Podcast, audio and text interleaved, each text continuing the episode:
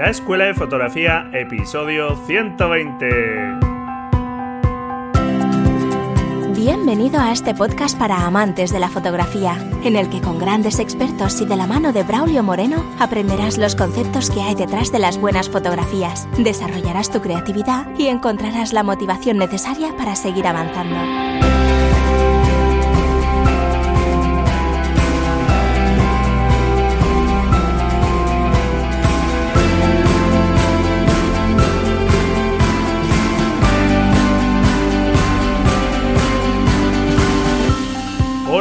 ¿Qué tal? Bienvenido a este nuevo episodio del podcast La Escuela de Fotografía.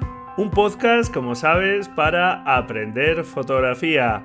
Y en este episodio contamos con una fotógrafa que quizá a día de hoy no es muy conocida, pero que viene a hablarnos de un proyecto muy interesante de cómo ha sacado a flote y ha podido organizar una exposición que va a llevar a cabo con un trabajo fotográfico que realizó el año pasado y en lugar de dejar ese trabajo en un cajón pensó montar una exposición individual y bueno pues se puso manos a la obra para encontrar financiación.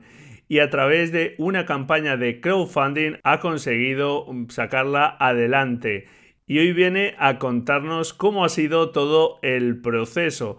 Vamos a hablar de su proyecto fotográfico en torno al Camino de Santiago y sobre la campaña de crowdfunding que por cierto todavía sigue en marcha. Y esta fotógrafa es Sandra García, que contactó conmigo hace unos días y me pareció su proyecto muy interesante, que podía ayudar a otras personas que quizás se le puedan ocurrir ideas interesantes, pero que no saben cómo conseguir esa financiación para sacarlas adelante. Por eso creo que hoy es interesante que hablemos de fotografía, pero también hablemos de este estupendo medio de financiación que puede ayudarte si en algún momento te planteas sacar adelante un proyecto que por supuesto pues te animo a que así sea, a que como en el caso de Sandra las fotografías no queden ahí o que no te quedes ahí con esa sensación de fíjate esto, qué interesante creo que podría haber sido, sino que luches por sacarlo adelante, que te esfuerces y seguro que si merece la pena y logras interesar a otras personas, puede ser una realidad. Así que espero que te sea interesante este episodio y si tienes algún proyecto interesante como es el de Sandra, pues estoy encantado, como ya te he dicho en alguna ocasión, que vengas a contárnoslo. Yo sí creo que es de interés para otras personas, para otros fotógrafos, sin duda pues la tendré en cuenta y por mi parte encantado de que estés por aquí a contarnos sobre tu proyecto. Y antes de comenzar te quería recordar que puedes participar todavía en el reto fotográfico número 27 para mostrar la lluvia que aquí en España durante estas semanas está teniendo mucho acto de presencia, pero que bueno, pues también se puede recoger de otras formas, no solo directamente mostrando esa lluvia, sino pues se puede simular, se pueden sacar un cristal mojado, se puede sacar un charco que incluso podemos fabricarnos artificialmente, unos paraguas mojados, no sé lo que se te ocurra, ¿de acuerdo? En la nota del programa dejo el enlace para participar y también te quería comentar que a raíz del último episodio donde hablé de la festividad del Anami, una festividad japonesa en torno a los cerezos en flor, allí llamados las Sakuras, pues tengo la intención de visitar el Valle del Jerte en Cáceres, Extremadura, el fin de semana del 7-8 de abril para poder fotografiar los cerezos en flor, que como sabes esta zona de Extremadura pues es una zona muy bonita, especialmente en esta época del año con esos paisajes blancos de los cerezos. Y como el año pasado ya intentamos hacer una quedada, pues es un estupendo momento para fotografiar y para que nos conozcamos si te acercas por Cáceres, Extremadura, el día 7 de abril. Está por concretar la hora exacta de la quedada y el lugar, aunque seguramente es el día 7 por la tarde en Navaconcejo o alguno de los pueblos cercanos, Cabezuela del Valle o el propio Jerte. Ya os concretaré estos próximos episodios. Y como te digo, si te interesa que pasemos un rato juntos fotografiando estos almendros en flor y charlando un rato de fotografía, etcétera, anímate y el 7 de abril nos vemos en el Valle del Jerte. Así que por mi parte encantado y si te apetece, pues aunque en esas fechas pues los alojamientos están un tanto complicados, pero bueno, pues si te alojas en algún sitio cercano o por ejemplo desde Madrid, pues la verdad está bastante cerquita. Encantado por mi parte si nos vemos y pasamos un rato juntos. Y bueno, vamos allá con la entrevista a Sandra García. Estoy seguro que te va a ser muy interesante, no solo por cómo poner en marcha el proyecto de crowdfunding, sino por todo lo que nos relata de su viaje, ese viaje al Camino de Santiago que va a plasmar muy prontito en una exposición personal. Vamos allá. Bueno, pues tal y como os estoy comentando, hoy tenemos aquí a Sandra García. Sandra García reside en Barcelona y es una fotógrafa y cineasta que cuenta ya con más de 10 años de experiencia.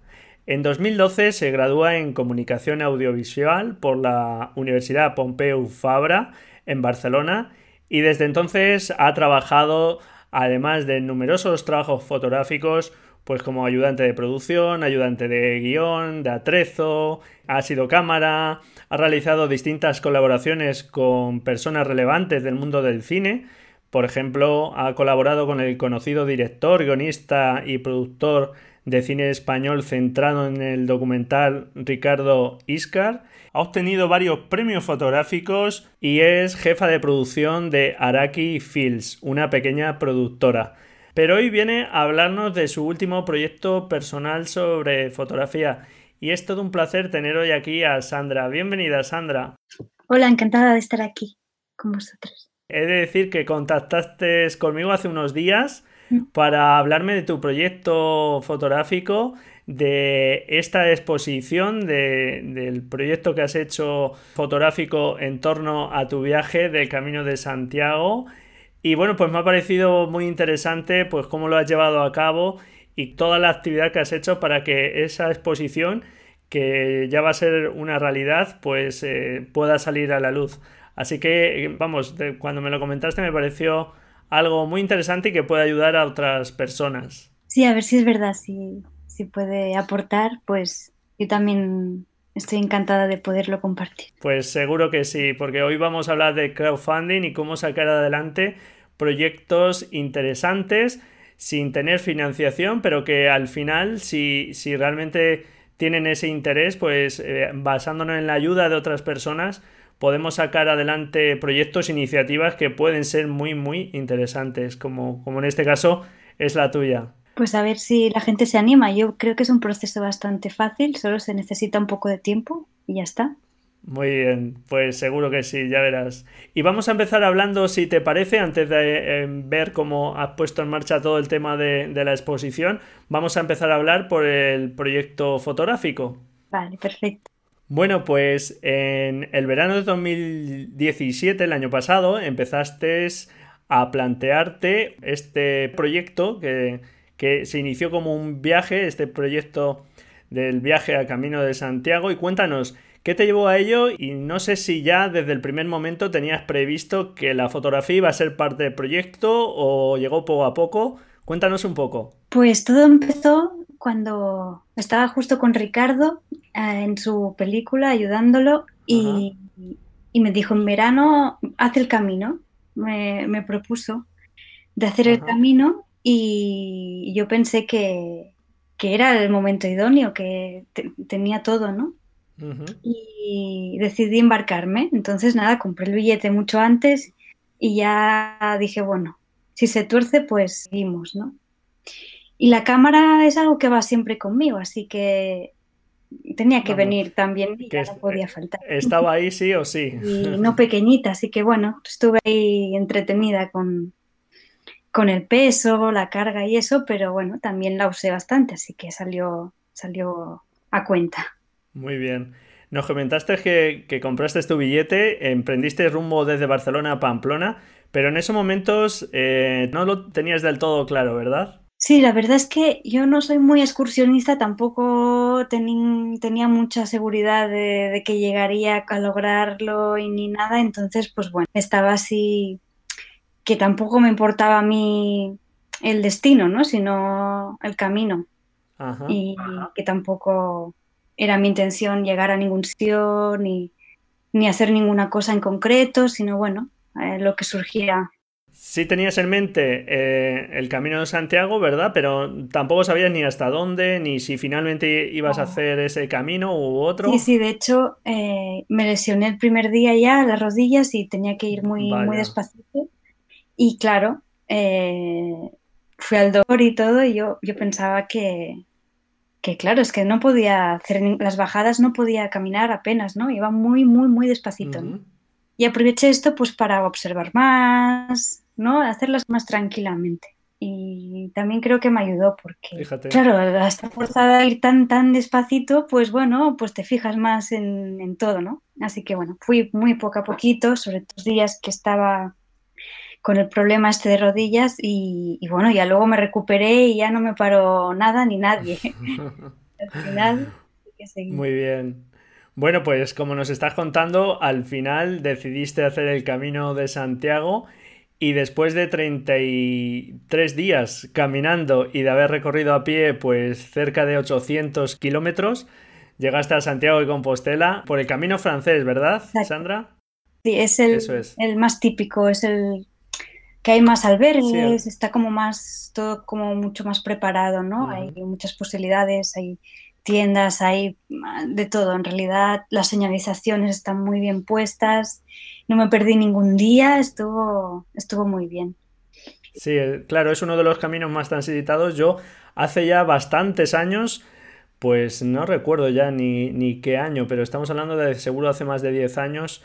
Hice el Camino de Santiago con, con unos amigos en bicicleta en ese caso y fueron menos kilómetros. Nosotros por tiempo fuimos un poquito... Eh, hicimos la ruta del norte, hicimos unos 500 kilómetros y la verdad es que fue una experiencia muy bonita. Ahora nos, irás contando sobre tu experiencia, porque es una experiencia que realmente hacen muchas personas y es muy recomendable. Yo creo que es una experiencia, pues eso, en la que se aprende mucho. ¿Qué supuso para ti en lo personal? Pues, claro, a mí me ha ayudado mucho a, bueno, sobre todo a aprender de la gente que, te vas cruzando, ¿no? Porque son todos también peregrinos como tú.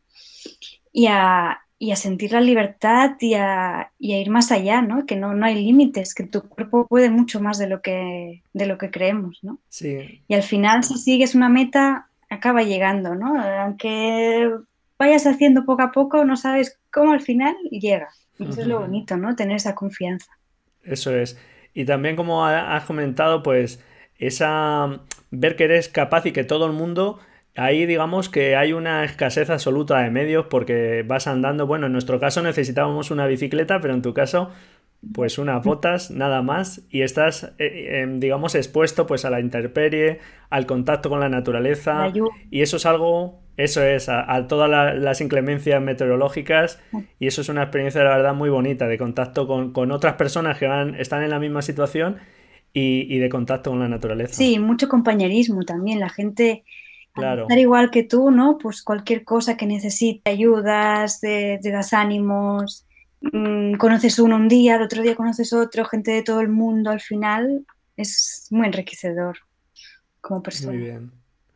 ¿Y en lo fotográfico ha supuesto también algún cambio? Mm, supongo que también has aprendido cosas. Sí, a mí personalmente, yo antes siempre estaba muy centrada en fotografiar personas y esta vez eh, como que me molestaban, ¿no? Necesitaba esa naturaleza, esa, esa pureza, ¿no? Esa belleza me la daba más el paisaje y, lo, virgen, ¿no? O bueno, lo natural y esa conexión que, claro, van pasando los días y cada vez son nuevos lugares, nuevas no sé, nuevos paisajes totalmente diferentes, ¿no? Y entonces eso a mí me, sorprendió, me, me cautivó. Y es lo que más hice, ¿no? Paisajes y siempre el ser humano integrado en ese paisaje, ¿no? Como, como en armonía, como algo que, que lo envuelve, ¿no? Muy bien. Yo es algo sí que te iba a comentar porque en la web del proyecto, que, no, bueno, no la hemos comentado, ulule.com barra caminito, ahora hablaremos de, la web donde está el proyecto. Eh, bueno, lo tienes también en tu web, pero ahí digamos es, donde está la página de, crowdfunding.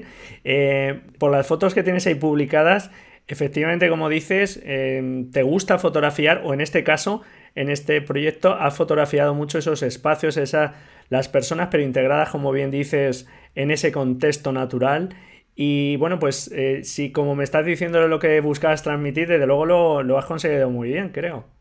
Sí, no sé, la cosa es como, bueno, el ser humano es algo que siempre me ha interesado mucho, pero en este caso es que la naturaleza era tan grande que, que es que no, no, me cabían las personas, ¿no? Me, me, traía mucho más el, todo, toda la belleza, más allá de lo, del ser humano.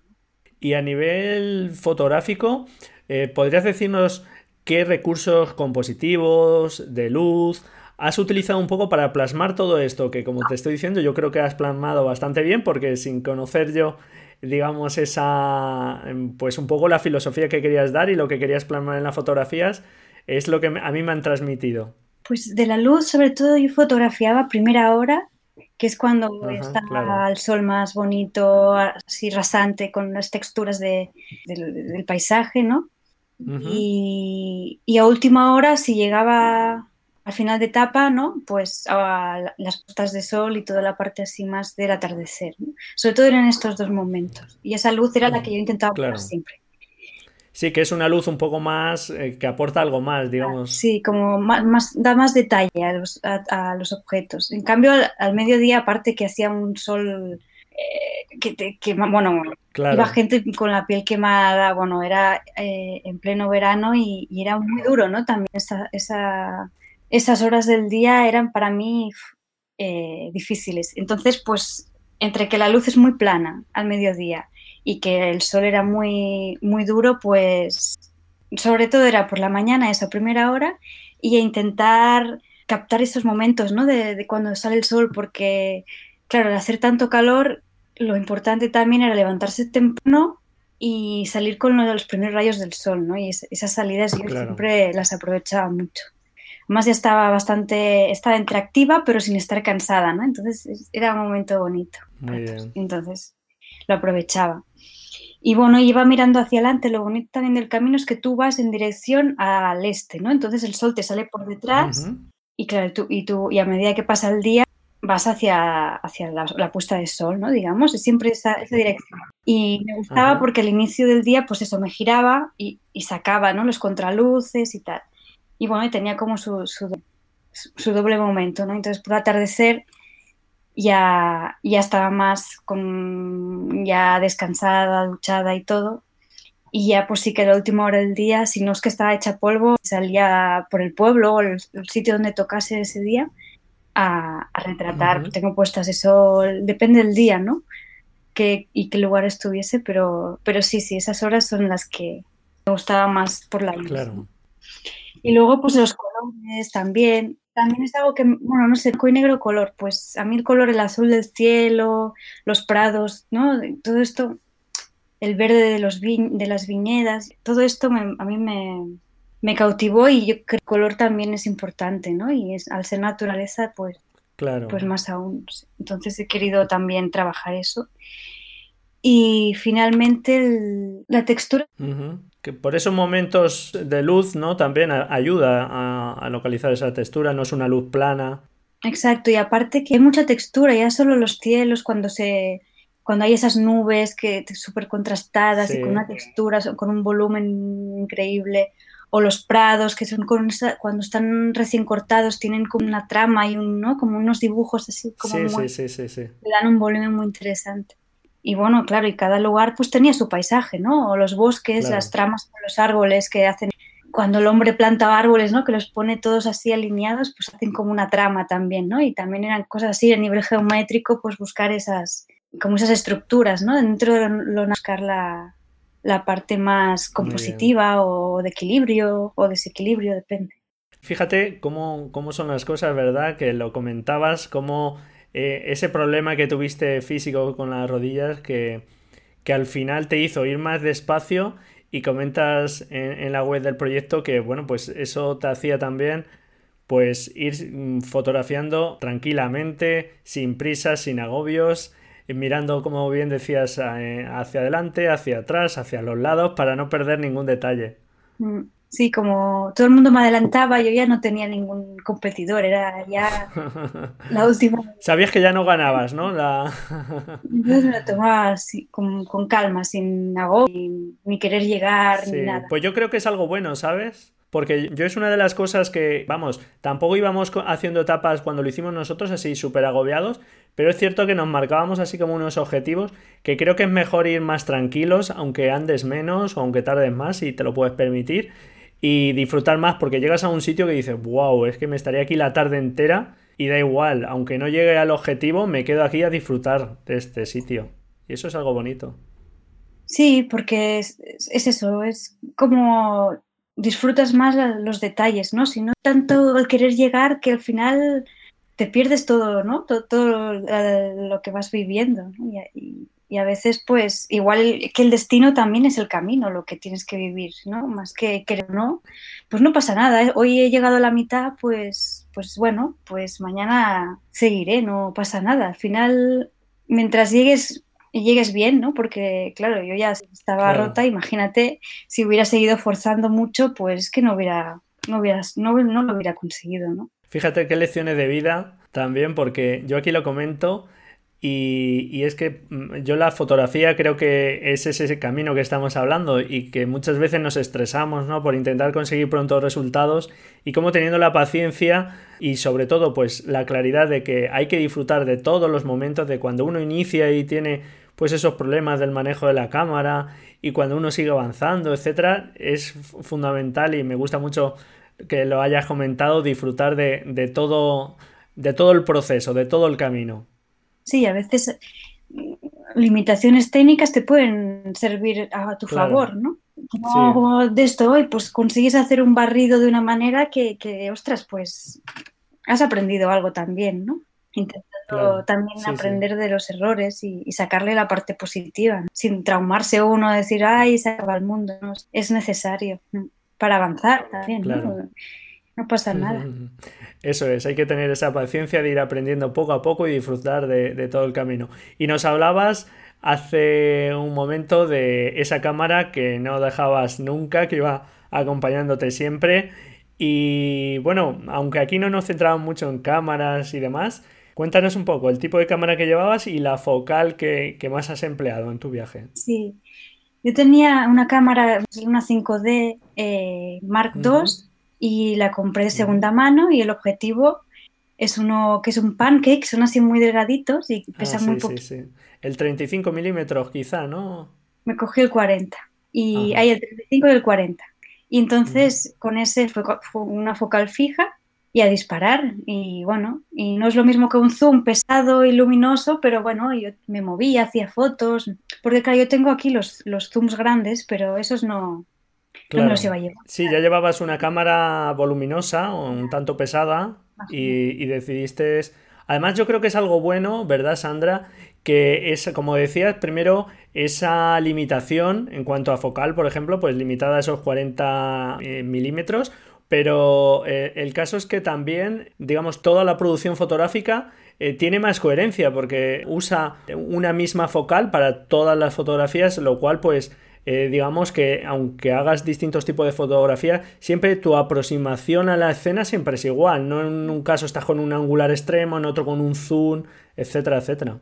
Sí, eso no lo había pensado, es verdad. Sí, y mm. además es lo que también he pensado ahora es como cerca a la visión humana. Sí, es una focal. Entonces te da como una posibilidad que, por ejemplo, un zoom tele no es tan como lo estás viviendo, ¿no? Ya con cierta barrera. Claro, y un angular un poco extremo, pues pasa lo mismo. Tampoco se asemeja a nuestra visión, eso es. Yo tenía una GoPro y yo pensaba, claro, es que no pesa y tal, pero la distorsión que hace y el poco manejo del manual y eso a mí me, no sé, me, sentía como que necesitaba controlar, ¿no? Un poco el diafragma ni que sea. Y luego el tema de, los desenfoques y enfoques que puede dar, ¿no? Un 2.8 cuando haces cosas de cerca y así. Tiene como cosas que, que una GoPro que lo enfoca todo a mí me, me, daba rabia, ¿no? Y digo, pero claro, son dos kilos de cámara, ¿no? Entonces, mm, al final me lancé a la piscina y dije, voy a hacerlo bien con mi Canon y, y bueno, y hasta donde llegue. Muy bien, muy bien. Bueno, supongo que eh, una vez finalizado el viaje ya en Santiago, exhausta, como, como cuentas en tu web, supongo que te tomaste un tiempo para descansar. ¿Cuándo decidiste ya revisar todo el material que habías tomado y cómo fue ese trabajo de selección del numeroso, entiendo, conjunto de fotografías que tenías? Sí, con más de 4.500 hice una primera selección y fue la que apliqué para, la exposición, ¿no? Cuando, cuando vi el local que estaba sin fotos, entré en la web y, y, veía como de un tercio del camino, pues las que tenía hasta ahora, bueno, las que había editado. Y al decir que sí, ya, pues seguí ya como todo el proceso más a fondo de, de editar todas bien, ver cuáles están en foco y cuáles no, porque al ser andando y a, primera hora del día o así, había muchas que estaban... Yo en ese momento había muchas veces que hacía fotos y, igual estaban dando al momento que hacía la foto, o igual eh, para cercionar bien el foco a algo muy concreto, o te paras a, ver la foto luego, hacer zoom y volverla a hacer, o esa foto ya no la recuperas, ¿no? Entonces, pues visitando todas las fotos, viendo cuáles están en foco, ¿no? Porque, claro, si se van a imprimir un poco a mí me importa mucho que esté, que haya el foco donde yo quería que estuviera o que no sea muy desenfocada, ¿no? Entonces, claro, entonces ahí sí que hubo un trabajo de ir mirando una a una, muy a poco pues seleccionando. Y justo esta semana pasada, el Día de la Mujer, que todas estaban ahí mm, manifestadas, yo me puse a hacer mi selección. Dije, venga, es mi día. Y, empecé, entonces lo que hice fue mm, unas 500 las recorté todas y empecé a jugar como un puzzle, ¿no? Empecé a ponerlas una al lado de la otra, ver cuáles encajan, las puse en orden cronológico, eso sí, me gusta que, sea un proceso. Eh, y, dentro de esta cronología iba sacando, iba poniendo y, al final, pues, ya te digo, estas semanas yo cuando he elegido las 40. Al final a ti, entonces, te, te gusta ver las impresas, ¿verdad? Y poder jugar con ellas físicamente. Sí, la verdad. Y, y poder trastearlas, ¿no? Mm, a mí sí. Yo es algo que aconsejo siempre imprimir fotografías y este hecho de, imprimirlas, aunque sea tamaño pequeñito, en tu caso para la selección, pero puede ser también pues para, eh, yo lo, lo, he comentado ya varias veces como ejercicio también para conocer tu estilo fotográfico. Si imprimes las 30, 40, 50 fotografías que más te gustan, tuyas, pues ahí vas a reconocer patrones y es bueno pues tenerlas impresas, verlas y, colgarlas en un panel donde las puedas ir viendo, como tú dices. Claro, eso es. Eh, el tema también de que estén impresas, pues puedes jugar a moverlas en, digital. Todo eso, aunque el archivo digital es muy fácil, pero muchas veces, mm, pues eso, tienes que estar delante del ordenador si no, no, las ves. No tienes esa visión de conjunto porque no te puedes poner 40 fotografías en la pantalla, en fin, que, es algo bueno, es una, una buena práctica. Sí, sí, es verdad. Yo lo aconsejo. Además, tenerlo físico, ¿no? que, es, que no es efímero, que no es material, sino poderlo tocar, poder eh, cambiarlo de sitio así, o, ah, esta la quito, esta la pongo, no sé, y, y hacerlo con tus manos, no con uh mirando, ¿no? Es como algo más físico, más, que no sé, ah, se está moviendo algo ahí más tuyo, ¿no? Más de dentro. Muy bien. Y luego eso, la visión general es muy interesante. Puedes tomar decisiones muy importantes. Tomé la decisión de, pues eso, de que no hubieran espacios mm, urbanos o gente fuera del tema del peregrinaje, ¿no? Puedes tomar decisiones como porque tú las estás viendo todas y dices, ah, mira, quiero esto, voy a ir a por esto. Claro. Y lo puedes como sintetizar de una manera y, hacer que tu proyecto haga un clic, ¿no?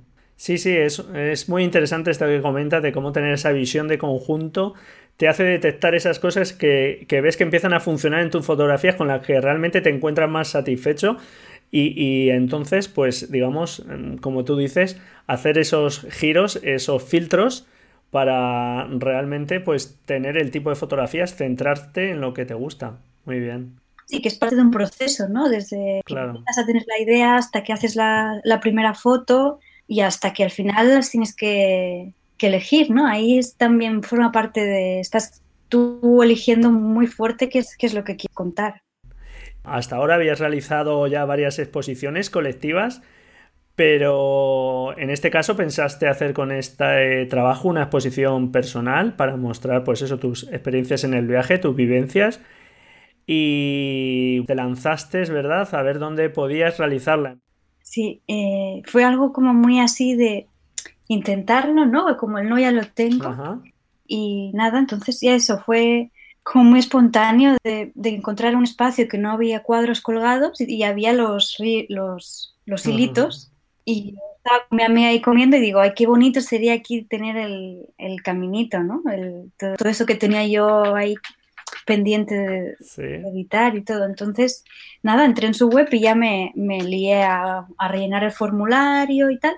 Y ya está, ya me dijeron que sí ellos y ya dije, bueno, pues adelante, ¿no? Porque era algo que yo nunca había, me había sentido capaz, ¿no? De, hacer y se fue, no sé, fue como poco la situación así que me fue dada. Y pues ya tuve el espacio, pues yo no sabía muy bien por dónde empezar. A ver cómo puedo sacar adelante este proyecto, cómo lo financio, ¿verdad? Y quién paga todo el tema este de la impresión. Sí, sí. Y de ahí llegaste al crowdfunding, ¿no? Al tema este del mecenazgo para sufragar los costes. ¿Cómo surgió esta idea de financiación? Claro, eh, bueno, la idea es que una vez me dijeron lo de la exposición y dije que sí, y todo muy bien, pero claro, yo le fui a la chica y dije, claro, pero ¿cómo, cómo monto todo esto, no? Y le decía hacer una, cosa con unas pincitas y tal. Y dice, no, no, esperemos hacer crowdfunding y lo hacemos bien. Y entonces me puse, fui a unas charlas con una amiga que, me pasó un link de una hackathon yo no sabía ni, ni qué era ni nada y fuimos un día entero solo hablar de campañas de crowdfunding, ocho horas sin parar. Sí, vamos a aclarar que Ulule es una de las plataformas que existen de crowdfunding.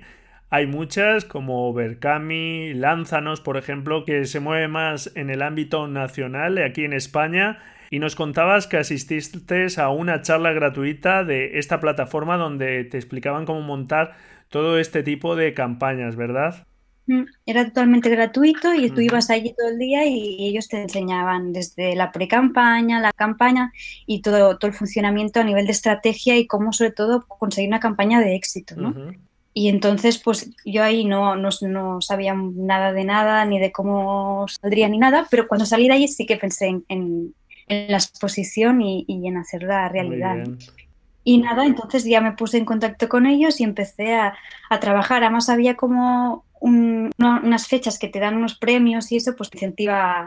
Si antes del 28 de febrero empiezas tu campaña, pues entras en el concurso de tal, ¿no? Entonces, pues, bueno, la semana que viene hacen una, como una entrega de premios de, los que hicimos el paso ese, esos ah, días. Y desde entonces, desde que lanzas el proyecto, pues cada día hacer un poquito, es mucho trabajo de, claro, de no saber nada, a empezar una campaña tú sola, pues tienes que hacer todo tú y, por suerte hay una, una, chica de Ulele, entonces ellos te van diciendo todas las tareas, entonces yo me imprimo los papeles y voy haciendo check en los... en, cada uno y voy avanzando, ¿no? Entonces, pues bueno, ya o no, ya son que te ayuda un poco a... Sí, sí, que vamos, que no estás solo, hay, hay personas que te ayudan a realizar esto. ¿Y cómo está siendo todo el proceso y la experiencia? Pues yo estoy muy contenta. Yo intenté hacer, porque como es un, un crowdfunding, en este caso, de o todo o nada. Entonces, de llegar al 100% y si no, pues se le devuelve el dinero a la gente. Entonces, yo puse el mínimo de los mínimos para conseguir hacer la exposición, que eran 420 y en la primera semana ya se logró el objetivo. Entonces ya te relajas y dices, vale, va a haber exposición, ahora todo es mejorarla. Y, ahora mismo vamos por el quinto reto superado. Y eso significa, claro, cada vez que, consigues una cantidad, pues mejoras, mejoras, mejoras. Los, he mejorado el laboratorio porque al principio era un laboratorio el mínimo posible y ahora pues ahora es un laboratorio más profesional. Entonces eso también va haciendo que el proyecto sea como más de calidad. Que yo en un principio ni me lo imaginaba, porque claro, el primer día a cero, el contador a cero, a cero a cero, y mi madre que me decía, esto nadie te va a poner nada, y me puso 10 euros mi madre ese día, y yo, venga, por algo se empieza. Y bueno, un día así un poco deprimente de que esto no va a tirar, y bueno, ya, ha habido días de todo, pues días que ha habido gente que no veía muchísimos años, ha llegado a poner cantidades como 100 euros y dices, pero madre mía, ¿cómo puede ser? Pues sí, puede ser. Y bueno, y entonces, pues claro, eso te da aliento y vas, vas avanzando. Muy bien. Y a cambio de estas aportaciones que va haciendo la gente de este micromecenazgo, pues le ofreces distintas recompensas o contraprestaciones, digamos. Son como pequeños paquetes con los que, digamos, puedes apoyar tu proyecto y en base, pues, a las cantidades de esas aportaciones, pues eh, ofreces desde aparecer en los agradecimientos del cartel de, la exposición, dar algunas imágenes digitales de alta resolución, incluso la impresión de alguna de ellas y hasta una salida fotográfica, es decir, que realmente eh, todavía después de que mm, pues termine el proyecto te queda bastante faena, ¿no es así? Sí, claro, es un poco la, la filosofía, ¿no? De que la gente confía en ti y tú a cambio también pues ofreces lo que tú puedas darles, ¿no? Y entonces en este caso yo lo que sé hacer son fotos y ofrezco todo lo que tenga que ver con, con el camino y con aprender fotografía. Y entonces pues Claro, hay gente que pone tazas o así, yo prefería algo más genuino, más que tuviera que ver con, con el proceso y con, con, lo que estaba hablando, ¿no? Un poco que va a ser laborioso, yo no sé, no lo he vivido nunca, pero se ve que dicen que es como mucha faena, ¿no? Yo me imagino. Que todas las recompensas, los envíos. Claro, eso será, tiempo, dedicación, ¿no? De, cada persona hacerle su el pack que le ha tocado. Y, y las salidas, programarlas y bueno, tenerlo todo bastante con un calendario bien definido y, claro, es la parte, es como la deuda, ¿no? Aparte de que las fotos, que la exposición sea lo mejor posible, pues que menos que también que has confiado en ti y te han avanzado para que eso pueda hacerse, que, tengan su, su premio también. Claro, claro, claro, claro.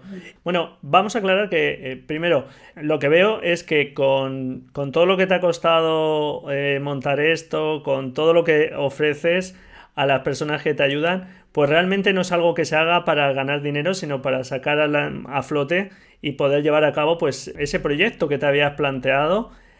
Y a pesar de todo esto, ¿recomendarías este método de financiación para que otras personas salgan adelante con sus proyectos? Sí, yo creo que sí, rotundamente, porque es la manera que yo he conseguido para, para, que la exposición se haga con una calidad que yo no hubiera podido hacer sola. ¿no? Ya no solo eso, sino que creas una comunidad, creas un grupo de gente que está interesada en, ir a ver esa exposición, ¿no? Y eso también ayuda a que la gente luego se implique, ¿no? Y, venga y se lo sienta suyo, porque en, la campaña también haces partícipe, ¿no? Les preguntas, ellos van recibiendo cada semana una noticia con, pues, mm, hemos llegado a tanto, el proceso de selección está siendo así, imágenes del proceso y es también pues de, darte a conocer y de, y de crear vínculos, ¿no? Y, hacer crecer un producto desde la semilla y trabajándolo, ¿no? Y bueno, obtienes ahí un feedback además con la gente que, que salga adelante o no el proyecto. Primero, mm, no pierdes nada si no se adelante, porque digamos que la inversión se hace posteriormente si se cumplen los objetivos. Y, y bueno, tanto si salen como si no salen, puedes saber o puedes preguntar a la gente pues qué, es lo que más les ha gustado, lo que menos o demás, y ya tienes ahí un feedback y una experiencia que, ya de por sí es muy buena y como estamos diciendo, con una nula inversión. Sí, exacto. De hecho, hay gente que no pone dinero, pero sí que te da como ayuda o consejos, o mira, este párrafo tal, o ay, mira, el día de la exposición mm, te vengo a ayudar a montar, o nos surgen como sinergias muy, que de otra manera yo creo que no, no existirían, ¿no? Que, al trabajarlo así de poquito a poquito y con antelación y irlo comunicando, pues también se llega a cosas más, más humanas, ¿no? También, que, igual uno solo pues tampoco, yo no, sé si lo haría si no hubieras todo detrás, ¿no? Y bueno, pues como nos estabas comentando, ya has cumplido el 100% de tu objetivo inicial, esos 420 euros que comentabas. Y la exposición, sí o sí, pues eh, tendrá lugar del día 3 al 23 de abril en el espacio Calabria 66 del barrio de San Antonio en Barcelona. Y todavía está a tiempo todo el que quiera en colaborar con tu proyecto, si, si le gusta ¿verdad, eh, Sandra? Sí, ahora mismo ahí estamos al 179. Muy bien, ese es el porcentaje. Y voy por eso, por el quinto reto superado y quedan dos retos más aún. Así que, bueno, animo a toda la gente que, le guste la fotografía y quiera participar para, estos dos últimos retos. Que, sí. que me queda nada, seis días, hasta el domingo. Pues nada, hasta este domingo sabemos que podemos participar en tu proyecto y como no, pues os recomiendo echar un vistazo a la web del proyecto en ulule.com barra caminito. En la nota del programa os dejo el enlace. Y también a tu web personal, a sanga.com, san con d, ga.com, lo dejo también en la nota del programa, que ahí pueden ver parte de tu obra, que es eh, también muy interesante. Y dime, Sandra, si te tuvieras que quedar con algo del Camino de Santiago, ¿con qué te quedarías? Pues con los momentos de cuando llegas al, ¿no? al, al, final de etapa y el descanso, ¿no? Ese, una vez terminas, ¿no? Tu cuerpo se siente muy en paz, ¿no? De todo lo que ha hecho y todo lo que ha superado. Y esa ducha, esa comida y, y ese momento de relax, yo creo que eso lo paga todo. Claro, después de, del esfuerzo de haber conseguido pues terminar otro día más, esa pequeña recompensa y, valorar esa experiencia que se ha tenido a lo largo del día es estupenda, claro que sí. Y si tú tuvieras que quedar con lo más positivo que te ha dado a cabo este proyecto de crowdfunding, pues que no te lo esperas, que al final, poquito a poquito, algo que tú parecía algo imposible, pues se logra ¿no? Y, te sorprende, ¿no? Al final, cómo, todo se va construyendo.